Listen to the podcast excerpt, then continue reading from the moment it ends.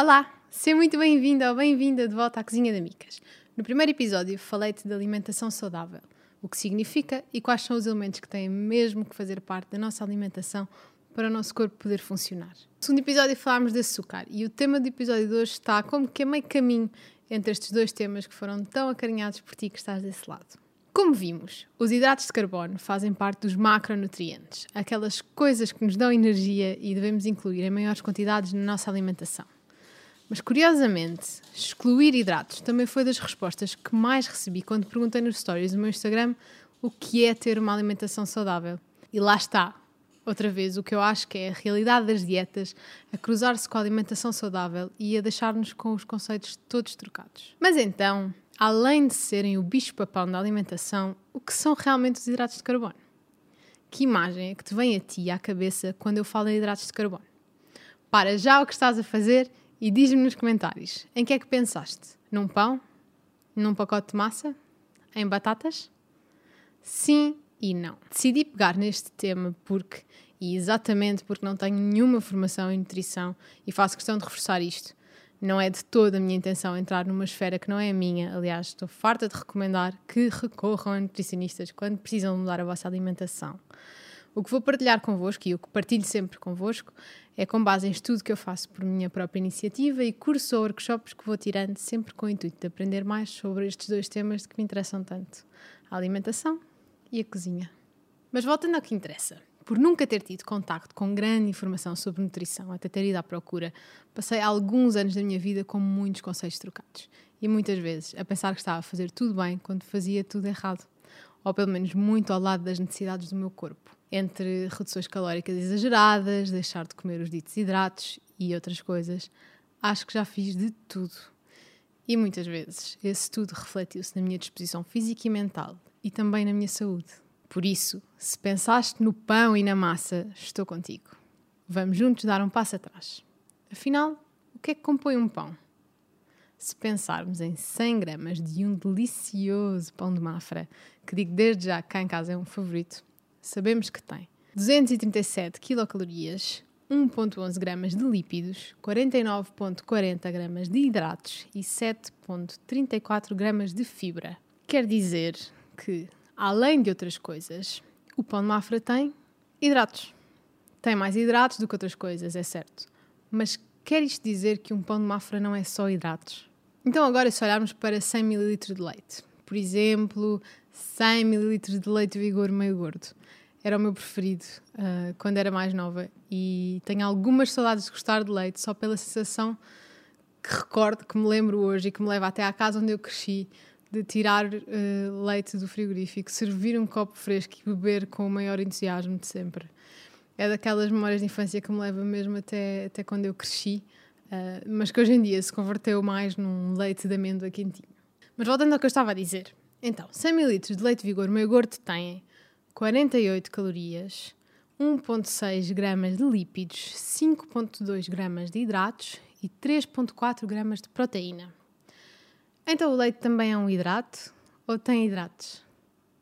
Sim, o pão é constituído por hidratos, mas por outros macronutrientes também, tal como o leite e tantos, tantos outros alimentos. Estamos habituados, enquanto sociedade, a chamar hidratos a alimentos que são mais ou menos compostos por hidratos, mas na realidade o que estamos a fazer é generalizar e bastante.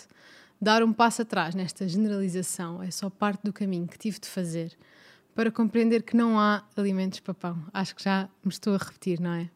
Não há grupos de alimentos para pão e tudo é válido, como em tudo, com equilíbrio e moderação. De certeza que já ouviste isto. O que temos então é alimentos com maior valor de hidratos de carbono e outros com menor valor de hidratos de carbono. Tal como em tudo o resto, podemos encontrar os temidos hidratos de carbono em alimentos ditos saudáveis e alimentos menos saudáveis, num pão de forma super processado ou num pão de farinha integral caseiro. E estes hidratos de carbono são a principal fonte que o nosso corpo vai buscar energia. Agora a parte mais teórica. Os hidratos de carbono podem dividir-se em duas categorias. Os hidratos simples, que exatamente por terem uma estrutura mais simples são rapidamente absorvidos pela corrente sanguínea e por isso fornecem energia ao nosso corpo de uma forma mais rápida, e os hidratos complexos, que precisam de mais tempo para serem digeridos e absorvidos pelo nosso organismo e que, por isso, nos fornecem energia também durante mais tempo. Dentro dos hidratos simples, encontramos a frutose, a glicose, a galactose, a lactose, a sacarose e a maltose, que estão presentes, por exemplo, no açúcar, no mel, na fruta. E dentro dos hidratos complexos temos o glicogênio, o amido, a dextrina e a celulose, que podemos encontrar em cereais, vegetais e leguminosas. Apesar de terem todas estas categorias diferentes, para o corpo utilizar a energia que os hidratos de carbono nos fornece, tem de os processar até a sua forma mais simples, através do nosso processo digestivo. Vai transformar os hidratos em glicose, que é a forma em que todos os hidratos de carbono terminam no nosso corpo. Agora, correndo o risco de baralhar tudo o que disse até aqui, quando ouves falar em índice glicémico, trata-se exatamente da medida desta rapidez com que o hidrato de carbono sobe os níveis de glicose no teu sangue. Portanto, podemos concluir que alimentos ricos em hidratos de carbono são super importantes para uma dieta equilibrada e saudável, porque trazem a energia que o nosso corpo precisa para funcionar e para podermos, por exemplo, praticar atividade física, qualquer atividade física. Mas a qualidade dos hidratos de carbono que ingerimos também é muito importante. Então, onde é que podemos e devemos ser seletivos? Nas fontes de hidratos de carbono que escolhemos trazer para a nossa alimentação optando de acordo com as nossas necessidades específicas, com as necessidades do nosso corpo e também de acordo com o nosso estilo de vida. Por um lado, por consumir mais hidratos complexos do que hidratos simples, e por outro, por ingredientes também mais completos e que nos vão nutrir e não apenas saciar. Em vez de excluirmos o pão só porque sim, por que não optar por uma alternativa mais completa, como um pão de farinha integral ou melhor ainda, uma alternativa caseira. E se numa tarde fria de outono, em frente à lareira, em vez de fazermos uns scones com farinha de trigo processada, por que não trocamos essa farinha de trigo por, por exemplo, farinha de trigo integral? É que ao fim do dia, alimentos pouco ou nada processados são melhores opções para o nosso organismo porque, como já vimos, trazem com eles também mais vitaminas, minerais, proteína ou mesmo a gordura que precisamos de ingerir para nos mantermos saudáveis. Tudo isto porque, como já vimos, a primeira função da nossa alimentação, além de saciar momentos loucos de gula, como é óbvio, confiem nesta grávida, é contribuir para o bom funcionamento do nosso organismo. Mas nada disto faz sentido se não usufruirmos realmente dos momentos em que nos alimentamos. Seja porque estamos a comer algo que gostamos mesmo, ou porque estamos a partilhar com alguém que amamos, ou num sítio que sempre quisemos visitar, por exemplo. Esse prazer que é imediatamente retirado se nos sentimos com culpa porque de repente estamos a comer um hidrato de carbono que, como vimos, não se resume a um pão. E aqui falo de culpa, juntamente com a alimentação e de mãos dadas com os hidratos, porque foi exatamente a existência dessa culpa, ou de uma culpa, que fez com que durante muito tempo, mesmo depois de já saber tudo isto que expliquei, de cor e salteado, continuasse a evitar comer os ditos hidratos com medo de engordar. Durante muito tempo, fugi do pão como o diabo da cruz apesar de adorar pão. E durante demasiado tempo troquei uns alimentos por outros, sem saber bem porquê, mas a assumir que tudo era melhor do que, do que os alimentos classicamente considerados como hidratos. Hoje em dia, opto por olhar para a minha alimentação como um todo e por estar atenta à forma como o meu corpo responde aos alimentos que lhe trago. Consumo trigo e pão, mas também aveia, coco, grão de bico e tantos outros alimentos que são boas fontes de hidratos de carbono. No primeiro episódio falei-te também do cruzamento que existe muitas vezes, ou da confusão que existe muitas vezes, entre o mundo da alimentação saudável e o mundo das dietas. Mas há uma realidade que é comum a todas: é na quantidade e na moderação que está o segredo. Espero muito que tenhas gostado deste quarto episódio e espero que fiques desse lado ao longo das próximas semanas. Tenho muitas viagens planeadas para nós e já só penso na contagem decrescente para o Natal.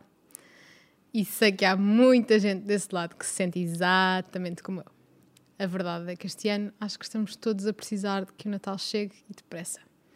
O mundo precisa de um espírito natalício vivo e da alegria de encher a casa de decorações. Pelo menos eu preciso. Se gostaste deste episódio, não te esqueças de subscrever o podcast na tua app de podcasts. E diz-me também num comentário aqui ou no post no Instagram em que partilhei este episódio se tudo o que estive para aqui a dizer sobre hidratos de carbono fez sentido para ti ou não. Ou se de alguma forma consegui ajudar a descomplicar conceitos. Tenho pedido várias sugestões sobre temas e convidados que queiram vir aqui, porque estou a preparar os próximos meses e quero muito ir de encontro àquilo que procuras quando chegas aqui. Desejo-te uma excelente semana, espero que corra tudo bem e vemo-nos na próxima segunda-feira. Beijinhos!